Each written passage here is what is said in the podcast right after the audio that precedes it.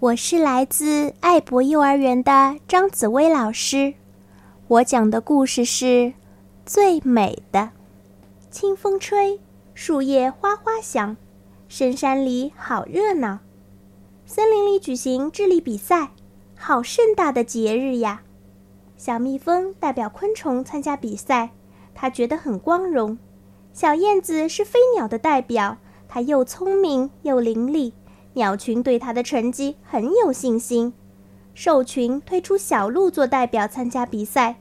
野牛嘱咐他：“小东西，你可要机灵点儿。”羚羊嘱咐他：“小家伙，你必须得胜。”斑马对他说：“小小的昆虫和飞鸟怎能和野兽比？不必把它们放在眼里。”小鹿只睁大眼睛听着，什么也不说。大象伯伯主持比赛。他慈祥地微笑着，宣布比赛开始。孩子们，现在我出题目，你们自己去寻找答案。日落的时候，请回答我：世上最美的是什么？小蜜蜂飞出了森林，飞向百花盛开的深谷。呀，花儿朵朵，红的、黄的、白的、粉的，花儿真美呀！小燕子飞过一座山峰，又飞过一座山峰，汗水把羽毛都湿透了。一路上，所有的鸟儿都对着它歌唱。听着这些歌，小燕子就不觉得累了。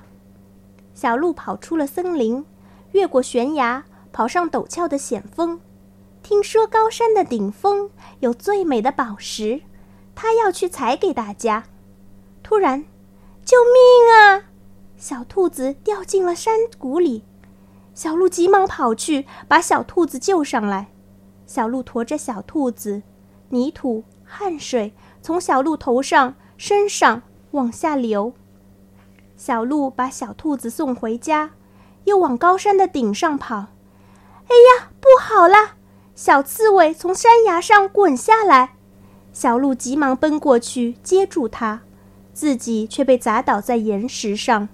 腿和脚都摔坏了，刺猬的尖刺还扎破了小鹿的脸。太阳落山了，留下一片晚霞。小蜜蜂、小燕子早飞回来了。小鹿呢？它在哪儿？月亮露出笑脸，星儿眨着眼睛。小鹿一瘸一拐地回来了。它满身泥污，脸上一片片血迹。大家望着它，很惊讶。大象伯伯慈祥地问：“孩子们，请告诉我，世上最美的是什么？”